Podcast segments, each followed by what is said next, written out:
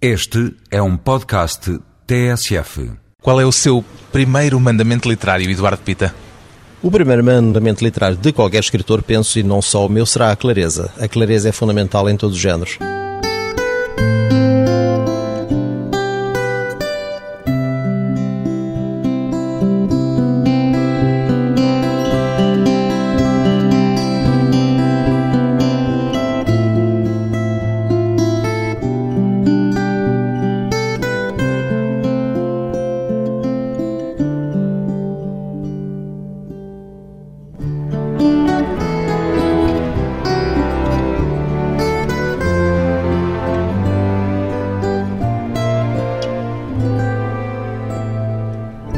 Pita, 57 anos, escritor. O que é que sente que teve de mudar na sua relação com a literatura para passar da poesia à narrativa, Eduardo Pita? Eu suponho que a narrativa foi uma coisa que sempre esteve subterrânea à minha atividade escrita. Eu escrevo há 40 Mas anos. latente, não patente. Eh, Não sei, não sei até que ponto a correspondência não será parte da obra das pessoas. Hoje em dia as pessoas não escrevem cartas, mas houve uma época em que se escreviam muitas cartas. E Eduardo Pita dedicava-se à escrita epistolográfica com frequência? Fui um grande correspondente com muita gente, até ao início dos anos 80, quando os computadores entraram na nossa vida e o correio eletrónico veio pôr isso tudo um pouco de pernas para o ar. Acho que esse aspecto da correspondência pode ser visto já como um aspecto de narrativa, se quiser. Em todo o caso, aquilo que se conhecia da sua escrita era a poesia. E daí a pergunta: o que é que teve de mudar, pelo menos naquilo que conhecemos publicamente da sua escrita, para passar da poesia que tinha publicado para a narrativa que agora, já no século XXI, tem vindo a publicar e agora com o romance? Eu não sei se tive que mudar alguma coisa. O romance implica outra respiração, isso é um facto. Eu já tinha escrito contos, os contos são coisas mais curtas, Outra disciplina também. Ai, sim, certo. Isso, a disciplina é muito necessária, o que torna o romance sempre muito cansativo. Sob esse ponto de vista, é muito desgastante. É uma disciplina mais cansativa do que a da poesia. Absolutamente, a poesia é uma coisa mais aleatória, embora a poesia também não seja o que as pessoas supõem que seja. Mas não se senta à hora certa para escrever o poema, como imagino que acontecerá com a página do romance que se incumbiu a si próprio de escrever. Sim, é muito diferente. A poesia é mais pensada do que escrita. No fundo, a poesia anda na nossa cabeça. Quando nos sentamos para a transformar em matéria, em texto, o poema está resolvido. De um modo geral, está resolvido. O romance, toda a ficção, é uma coisa diferente. Implica um pensamento prévio, implica uma organização prévia e depois não podemos fugir dessas baias. Embora a partir de certa altura seja mais o romance que nos conduz do que nós a conduzir a narrativa. Sente que pode dizer coisas na narrativa de que seria mais difícil falar na poesia? Provavelmente mais coisas não. A ficção permite que as digamos de outro modo. Outras coisas não. Não, outras coisas não. A poesia diz tudo, mesmo quando parece que não diz. A poesia, a grande poesia, diz sempre tudo. Por muito elíptico que seja o discurso, por muito hermético que pareça, está lá tudo. É preciso saber lê-la. A dificuldade da poesia está aí, é como a filosofia. A narrativa, sob esse ponto de vista, facilita, porque a narrativa descreve, a partir do momento em que descreve que o texto se torna uma coisa lisa, acessível ao maior número de pessoas, nós não dizemos mais, parece que dizemos mais, no fundo é isso. Justamente a ficção tem mais leitores do que a poesia. Isso pesou na sua escolha ao decidir escrever primeiro um livro de contos, depois agora um romance? Sabe, nunca se pensa muito em termos de leitores num país em que a distribuição é o que é e em que os livros custam o que custam, nunca se pode estar a fazer muita pontaria para leitores, sobretudo quando se tem um tipo de escrita com o mínimo de exigência. Em todo o caso, a escrita do romance é um desafio que penso que todos os escritores sentem a partir um momento da sua vida e eu achei que tinha chegado o momento de dizer algumas coisas desse modo. Muitas vezes há a ideia que não se é verdadeiramente ainda escritor enquanto não se escreve o romance. Isso aconteceu-lhe? Pode parecer pretencioso, quer dizer, não me aconteceu dessa maneira tão Estou a enfática. perguntar se era escritor antes, porque é Eu evidente percebo. que era. Mas o que lhe pergunto é se há uma compulsão de escrever o romance para provar qualquer coisa, porque às vezes é o que parece. Sim, acontece a muita gente. Não, não sei, não. Penso que tal coisa não me passou pela cabeça, mas admitamos que sim, admitamos que um escritor, que uma pessoa que escreve há tantos anos, como o meu, o meu caso, que tenha tido essa necessidade de provar Tem que de também se era estar no capaz. romance. Tem de estar no romance, exatamente. Temos que deixar uma marca. Que marca é que queria deixar?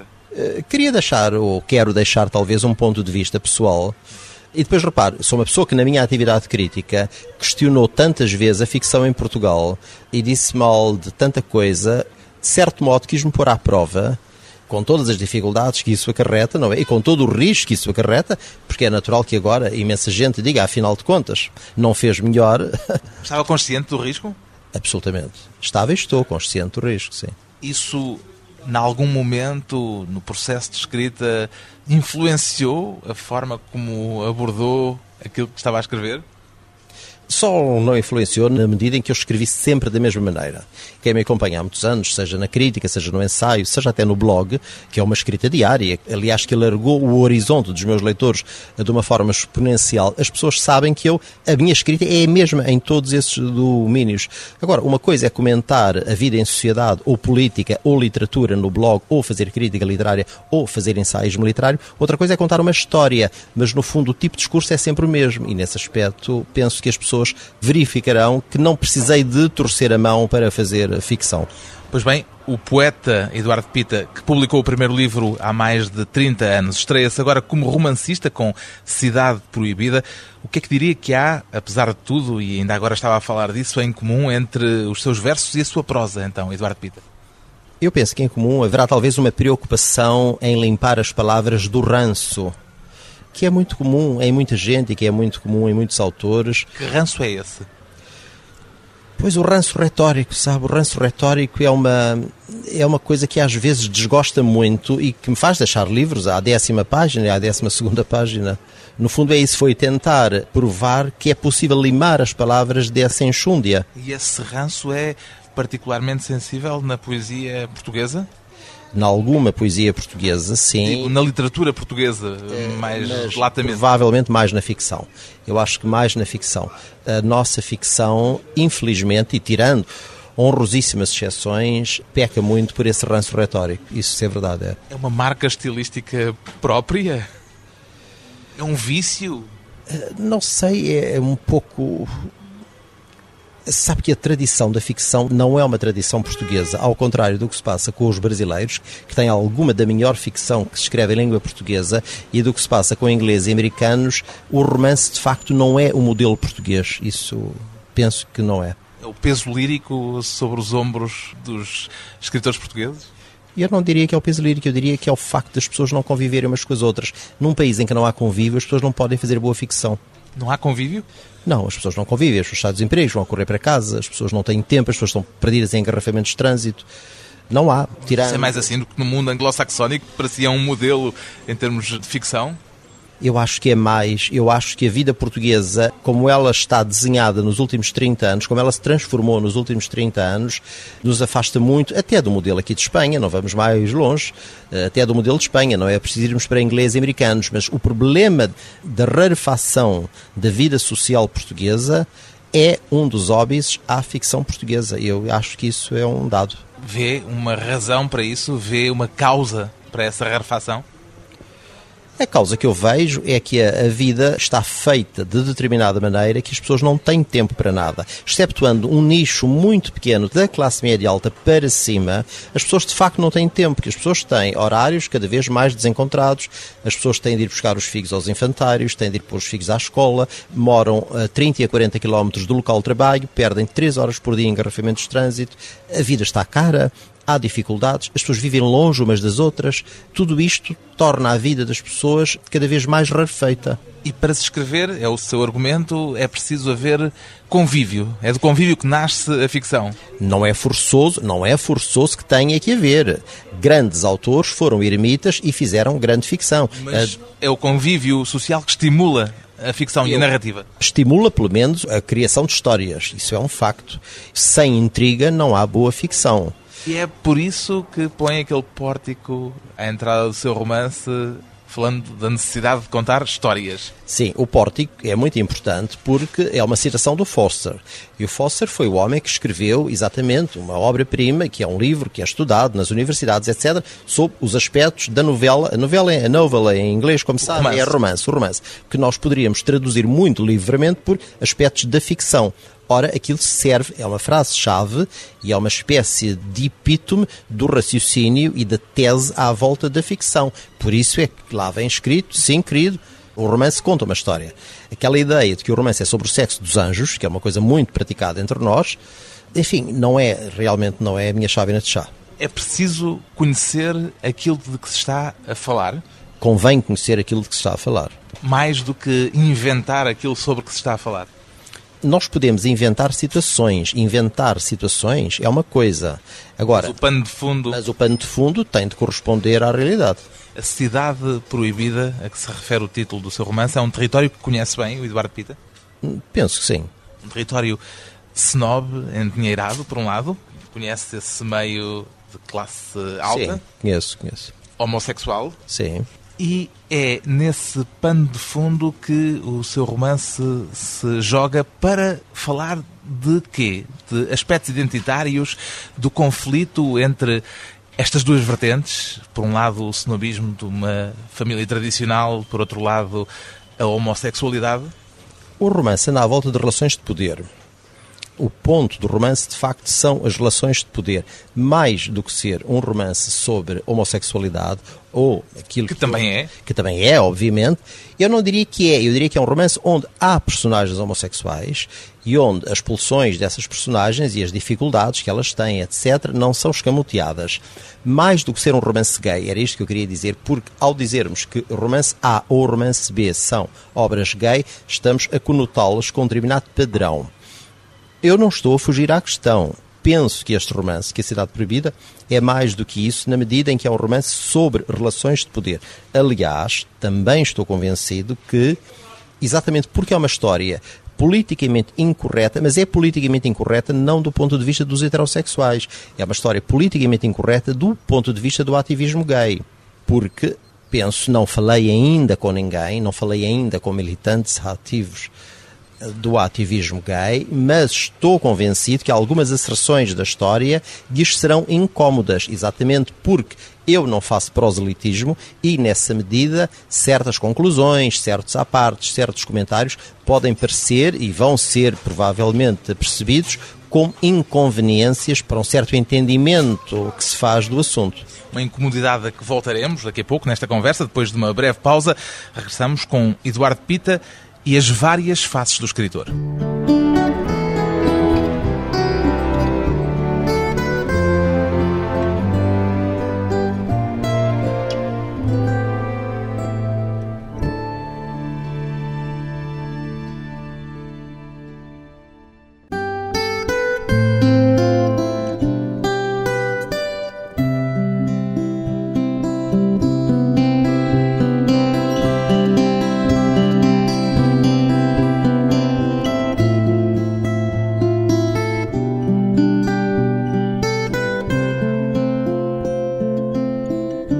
à conversa com o autor do romance Cidade Proibida, poderei dizer que, além de autor, é também discretamente personagem do seu livro, Eduardo Pita. Eu não sei se serei personagem do meu livro. Posso Ah, tratá-lo, por exemplo, por Afonso Cordes Sacadura? Pois, o Afonso Cortes Sacadura é um personagem que vem já dos contos. Os contos já saíram aqui há uns anitos e eu resolvi fazer uma brincadeira neste romance, um pouco como o Hitchcock faz nos filmes dele, que aparece, atravessa uma sala, toca piano, etc. E eu resolvi também fazer uma intromissão do Afonso Cortes Sacadura, Que é um seu alter ego. Que é o alter ego dos contos que saíram há sete anos e que foram reeditados neste momento, e nessa medida achei piada, até porque há traços biográficos do... Ele é escritor, como o Eduardo. Exatamente, é escritor, tem uma relação há mais de 30 anos. Nasceram ambos em Moçambique? Nascemos ambos em Moçambique, etc. Quando escreve a respeito dele, a mordacidade de Afonso era lendária e dera origem a não poucos melindres. É também de si que está a falar. Sim, é também de mim que estou a falar, sim. Vê-se como um homem mordaz. Eu não sei se serei mordaz, algumas pessoas dizem que sou, enfim, é uma vénia que eu faço aos meus detratores. São os detratores que dizem que é mordaz? São, são os detratores. Portanto, mordacidade aqui não é elogio. Mordacidade aqui penso que não é elogio, sim. Mas pode ser elogio. Mas pode ser elogio, sim. Alguns amigos reconhecem que eu tenho uma certa frontalidade, etc. Mas quem fala em mordacidade, de um modo geral, fala, enfim, com certo... Certo? Uma certa incomodidade, se quiser. Isso é sinónimo de algum gosto seu pela má língua, por exemplo? Não. Sabe que em Portugal, em Portugal, provavelmente noutros sítios, eu estou sempre a dizer em Portugal, em Portugal, em Portugal, enfim, nós falamos daquilo que conhecemos melhor e falamos do nosso país. Eu não posso dizer como é que é no Bali, porque não vivo no Bali, não é? As pessoas raramente dizem na cara umas das outras aquilo que pensam. Isso, quando alguma, enfim, fala com um bocadinho mais à vontade, regra geral, tem o label de ser mordaz ou de ser. E o seu caso é esse, é o de dizer na cara. Eu procuro dizer, pelo menos em relação às pessoas que respeito, procuro fazer isso sim. Gosta, isso é evidente, de tomar posições publicamente. Sim, como se vê pela leitura do meu blog. Blog. Sim. O que é que o move, nomeadamente na disciplina com que acompanha a atualidade no blog? Eu acho que as coisas ou se fazem ou não se fazem.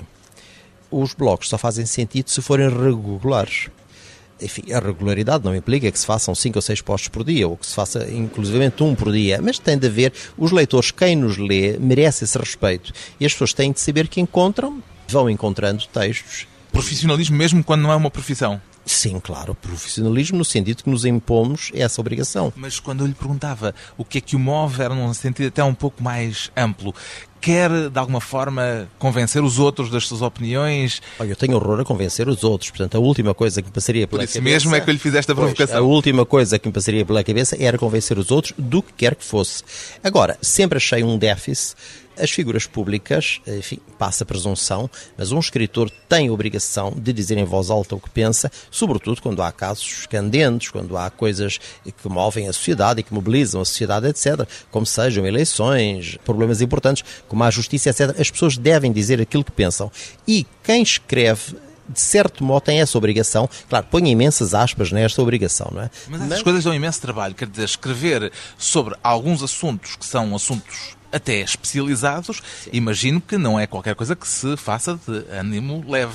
Sim, claro, desde que não se entre, enfim, em grandes tecnicismos, desde que uma pessoa não mas penso que um ponto de vista todos nós temos. Aliás, eu penso que me defendi bem, fiz uma reunião recente de alguns posts, dos textos do blog, e a epígrafe que escolhi é exatamente a do Montaigne, em que ele diz precisamente que escreve mesmo daquilo que extravasa o campo de conhecimentos dele, porque apenas lhe interessa manifestar o seu, seu dele ponto de vista. É exatamente o que se passa comigo. É uma questão de ponto de vista.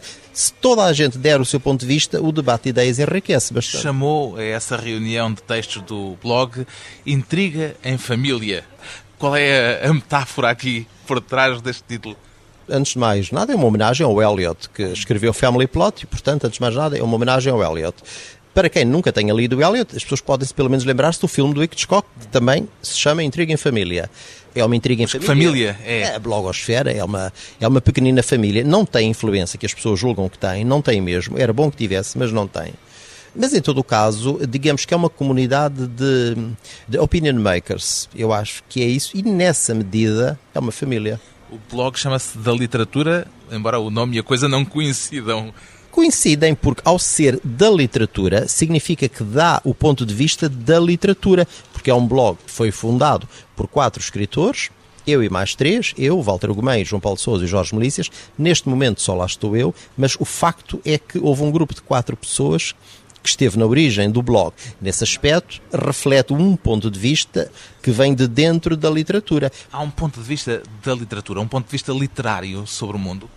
Eu acho que há um ponto de vista literário, do mesmo modo que há um ponto de vista científico, ou que há um ponto de vista artístico, ou que há um ponto de vista musical. Penso que sim. Eu penso que as diversas. Eu não queria chamar corporações, também não queria chamar classes. Os diversos grupos de interesses têm pontos de vista específicos. Eu penso que nós não vemos o mundo todo da mesma maneira. Os jornalistas, que é o seu caso, não veem o mundo, provavelmente, da mesma maneira que os biólogos qualquer coisa na profissão das pessoas as induz a ver sob um determinado enfoque. E o que é que diria que é a especificidade do ponto de vista literário sobre o mundo? Olha, não é que sei dizer, não é que sei responder. Dava um longo programa. Dava um longo, dava um, um ensaio. Longo, dava um longo programa. Eu penso que quem está de fora, é mais fácil quem está de fora analisar aquilo que nós pensamos e dizer pois aqueles fulanos pensam desta e daquela maneira porque são escritores, do que sermos nós de dentro a isolarmos essas causas. O Eduardo, além de escritor e além de blogger, é crítico literário. De que forma é que se relaciona o escritor Eduardo Pita com o crítico literário Eduardo Pita e vice-versa? Ah, é muito, muito bem, não tenho problemas dessa natureza. Aliás, Mas não é o crítico que vigia o escritor ou é o escritor que induz o crítico nas escolhas que faz enquanto crítico? Eu penso que é o escritor que induz o crítico. Aliás, quando eu comecei a fazer crítica literária a sério, que foi em 87, eu já levava 14 anos de livros publicados e cerca de 18 ou 19 anos de escrita, sem ser em livro, mas em jornais, em revistas, etc. Portanto, no fundo, é um escritor que faz crítica, não o contrário. Isso não é perigoso? Quer dizer, neste sentido, não, um escritor não é. é tem... uma tradição, é uma tradição muito grande volto aos americanos e aos ingleses. O Eliot não fez outra coisa, o Auden não fez outra coisa. Em Portugal há exemplos ilustríssimos do Senna, para dar dois extremos de gerações muito diferentes, do Senna ao Joaquim Manuel Magalhães, isto sem esquecer o Nemésio, o Ramos Rosa e por aí o David Marão Ferreira. Há muitíssimos casos, e todos estes nomes que eu disse, não se trata de críticos que escreviam livros, trata-se de escritores que faziam crítica quando eu me referia ao perigo, falava do perigo de um certo paradigma estético do escritor, que é sempre mais reduzido do que o de um leitor comum, poder reduzir muito o tipo de gostos e o tipo de interesses que o crítico vai exercer na matéria crítica.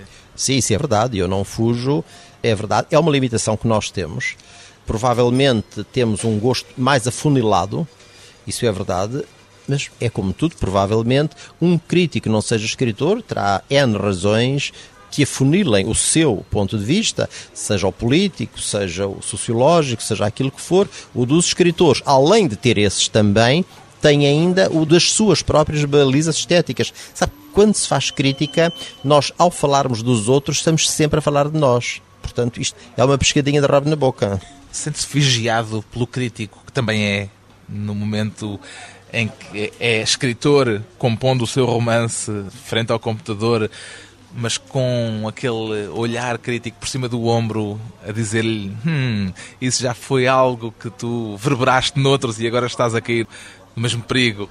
Sim, aconteceu algumas vezes. Não é por acaso que uma pessoa escreve, suponha, 10 páginas e no dia seguinte, ao lê-las, eh, essas páginas são reduzidas a 4. Aconteceu-lhe? Aconteceu. Com este romance? Aconteceu com este romance, por isso é que levou 30 meses a escrever. É um permanente fazer e desmanchar. Dito assim, parece angustiante. Mas é um pouco, sim.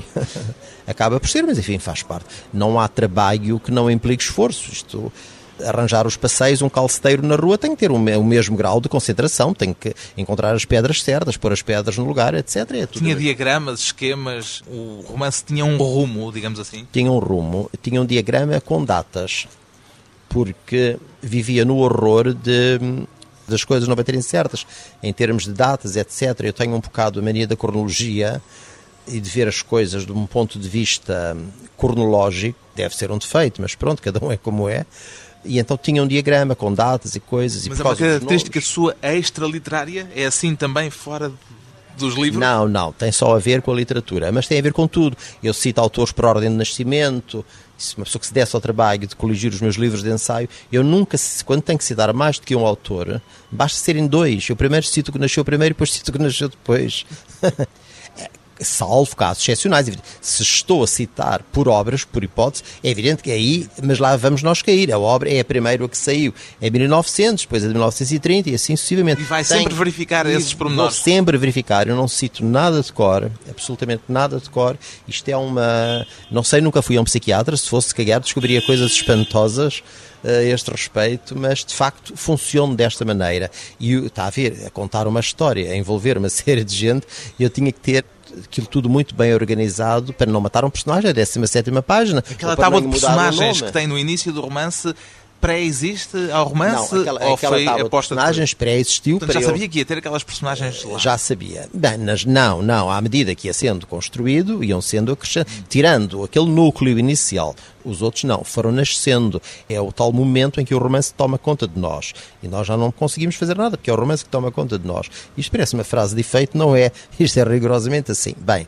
portanto, eu fui fazendo essa tábua. Pois se os russos todos tem tábuas de personagens. Se o Vitorino Nemésio ocupa nove páginas do Mau Tempo no canal com uma tábua de personagens, não sou menos do que eles, faz-se uma tábua de personagens e fez-se a tábua de personagens. Eu entreguei-lhes a tábua, que eu tinha a tábua feita. Uh, não entreguei tudo, porque aquela última secção, alguns dos outros, alguns outros, era maior, era maior, claro, mas aí achei que não valia a pena. Mas os principais, estão por clãs, o clã dos Ravaras, o clã dos Davis e por aí fora. Isso está. Intriga em família. Sim, de certo modo. Depois de mais um curto intervalo, regressamos com o autor do romance Cidade Proibida, Eduardo Pita, a literatura homossexual e a literatura gay.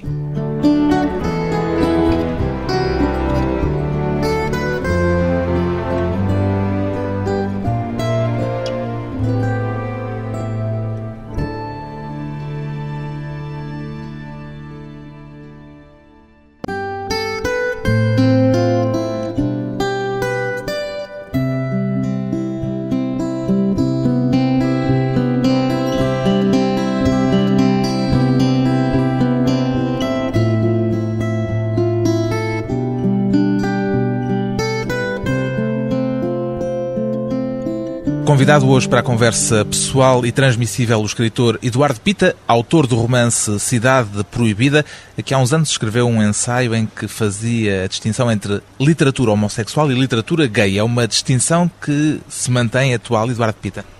É uma distinção que se mantém atual, sim. Isso tudo começou, aliás, esse ensaio foi escrito porque eu fui convidado pela Coimbra 2001 a ir a uma conferência à Coimbra e fui em março de 2000 não foi 2001, foi ai, 2003. Ai, 2001 a 2001 foi o Porto, 2003, exatamente. Bem, eu levantei essa questão de literatura homossexual ser uma coisa e literatura gay ser outra. Causou uma certa polémica essa asserção e fui então desafiado a escrever o ensaio para explicar eh, essa tese. Isto vem ao caso porque nesse ensaio, Fratura, chamava-se o ensaio, terminava a concluir que a literatura gay é coisa que não existe em Portugal. A este seu romance, era aqui que eu queria chegar podia ser atribuído esse rótulo que dizia não ter onde se aplicar em Portugal, na literatura portuguesa, o de literatura gay, Eduardo Pita? Eu penso que sim, embora eu acho que o romance ultrapassa essa baliza, eu penso que também se pode aplicar o rótulo, por uma razão muito simples, porque a questão do ser gay ou não ser gay tem a ver com a inscrição política do assunto. Justamente, vale a pena, então, por uma questão metodológica, irmos à sua distinção entre literatura homossexual e literatura gay. Pois, é que a literatura homossexual é um saco sem fundo onde cabe imensa gente. Nós podemos lá meter o Proust, podemos lá meter o Thomas Mann. O Jorge de Sena, põe-o lá, sendo um escritor heterossexual. Sim, eu pus lá o Jorge de Sena, porque o Jorge de Sena escreveu admiravelmente e quando ele escreveu, ainda ninguém em Portugal tinha escrito daquela maneira.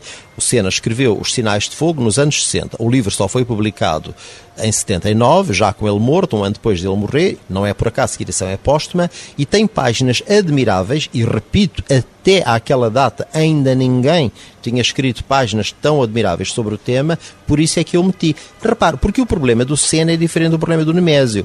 Porque o Nemésio, quando mete o tio Ângelo, quando cria aquele personagem do tio Ângelo no mau tempo no canal, está a prolongar em ficção a caricatura do é o lugar comum da chamada opinião da maioria das pessoas.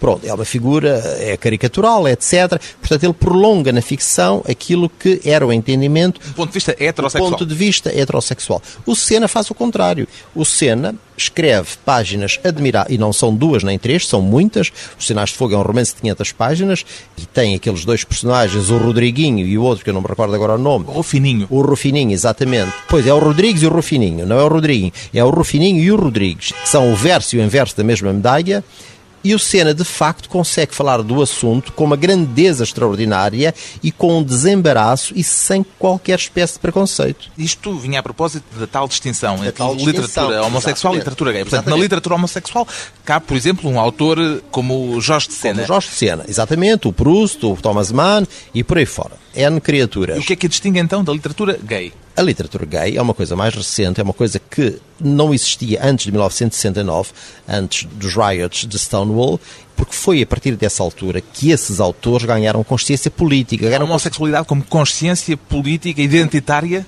Como consciência de espécie. De espécie? De espécie, exatamente. Que, aliás, isso é uma tese defendida pelo Foucault, que tem um ensaio brilhante em que ele explica exatamente que o homossexual é uma espécie à parte. A percepção política disto é uma coisa que nasce em 69 e é a partir daí que nasce a literatura gay que está hoje confinada aos países de língua inglesa. Porque mesmo os franceses, quem é que nós temos em França? Temos o Renaud Camus e temos o, o Hervé Guibert e assim conhecidos, não há mais ninguém, em França. Portanto, em Portugal não há. Em Portugal começa a haver. Consigo. Começa a haver. Não, não começa a haver comigo, não. Pergunto-lhe isto assim porque disse que o seu romance poderia eventualmente ter poderia, essa vertente. Poderia eventualmente ter essa vertente, exatamente.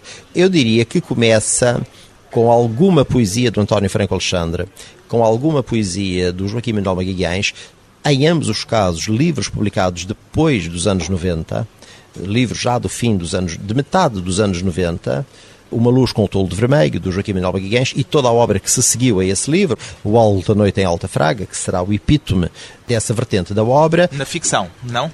Na ficção, a única coisa que apareceu até agora, tirando os contos que eu publiquei há, há sete anos e que na altura foram considerados por alguma crítica como o início, de facto, da ficção gay portuguesa, temos os livros do Frederico Lourenço, que andam muito perto daquilo que se poderia considerar literatura gay. Andam muito perto, mas por aquilo que já lhe ouvi, não acha que cheguem lá, uma vez que fala de um platonismo pois, no Frederico Lourenço que me parece, e agora confirme se é de facto assim, ser eh, uma expressão com um tom crítico da sua parte. É um tom crítico, porque, enfim, porque é um juízo de valor. Sendo um juízo de valor, há um tom crítico implícito. O problema dos romances do Frederico Lourenço tem a ver com o excesso de idealização que anda à volta desses romances, que aliás é visível em dois livros que ele publicou de caráter autobiográfico. Não há mal que assim seja. O Frederico Lourenço é um autor muito estimável. Quando eu digo anda lá perto, porque essa idealização, esse platonismo, esse arcadismo, se quiser, reduz muito o enfoque do problema. É só nessa medida. Sente que há ali uma incapacidade não, de eu não ir diria, mais longe? Não, eu não diria isso, porque ele expõe-se muito. Apesar do platonismo e apesar do arcadismo, ele expõe-se bastante. Até por estar no meio académico. Até por estar no meio académico. Mas o meio académico, enfim, também não a partir de certa altura as pessoas estão bastante defendidas. Também não é. Era mais complicado se ele fosse eletricista, ou empregado de balcão num supermercado, não é? Se ele fosse empregado bancário, é que eu acharia que ele estava a coisa. Enfim, um professor universitário também. Não, ele expõe-se de uma maneira que, de facto, não tem retorno e, nessa medida, é um ato de coragem. Ele não irá mais longe porque não lhe apetece ir mais longe. É a maneira dele. Escrever sobre isto hoje ainda exige atos de coragem, para usar a expressão que acaba de utilizar? Exige, exige, porque a sociedade é muito conservadora, as instâncias de poder literário têm à frente delas pessoas extremamente conservadoras. O facto de serem de esquerda não faz delas menos conservadoras, não faz mesmo. Eu só não direi que, pelo contrário, porque enfim também não quero estar a forçar a tecla, ainda hoje, e é uma discussão que nos levava muito longe, mas começávamos agora aqui a ver nomes, a citar nomes, quem ganhou prémios, quem não ganhou prémios, quem nunca ganhou prémios, porque A ou B nunca ganharam prémios. E acha que passa por esse critério? Uh, passa por esse, passa também por esse critério. No seu blog escreveu, por exemplo, que não é por acaso que o Mário Cesarini nunca ganhou um grande prémio, a não ser aquele já na fase final exatamente. da vida. Sim, é verdade. Exatamente. E tem a ver com essa opção pessoal? Estou convencido que sim. Estou convencido que sim, porque é muito estranho que um autor de quem há pelo menos 30 anos eu ouço dizer que era o maior escritor vivo português, que tenha recebido os dois únicos prémios da vida dele, o primeiro 18 meses antes de morrer e o outro escassos meses antes de morrer. Isso é assim particularmente na literatura, em comparação, em confronto com outros meios artísticos? Não, suponho que em relação às artes em geral e ao teatro isso não será tão visível. Mas em relação ao. Ali sabe que a instância literária, ao contrário do que a lenda faz supor, é uma instância extremamente conservadora. O que é a instância literária? Como é que ela se forma? A instância literária forma-se a partir da opinião académica, aliás, que é dominante nos últimos 20 anos. Hoje em dia, um escritor não passa se não tiver o beneplácito dos meios académicos. Porque os jornais deixaram de ter opinião, não é? Lá vai o tempo em que havia tribunas de crítica nos jornais, etc., que os jornais faziam opinião. Isso acabou, não é? São os prémios literários que constituem os prémios o literários. polo central dessa instância, instância literária? Sim, são os prémios. E quem está por trás dos prémios são os professores universitários que são convidados para júris, etc. E se vai havendo alguma renovação, e tem-se visto que, pelo menos nos últimos dois anos, houve renovação de nomes, houve uma rotação de nomes, nós verificamos que tudo passa pelo crivo da academia e o crivo da academia, repito, é extremamente conservador, embora haja sinais de que está a mudar. Não há, então, o famigerado lobby gay na literatura? Ah, não há de todo.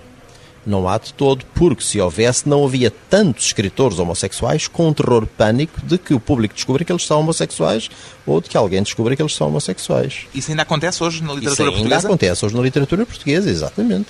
Ainda acontece. Ter escritores que a última coisa que estão interessados em que se saiba é que eles alguma vez pensaram sequer ser homossexuais, quanto mais sê-lo.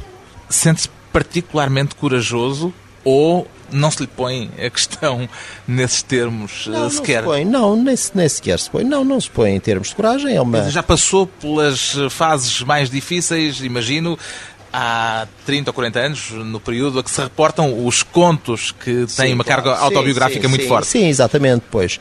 Estou absolutamente calejado para esse tipo Imunizado de... já. Imunizado para esse tipo de coisas. Não me considero mais escuro. Sabe, tem a ver com a educação que as pessoas tiveram, tem a ver com o meio de onde vieram, etc. Vindo um meio mais liberal, em Moçambique as coisas eram mais liberais, etc.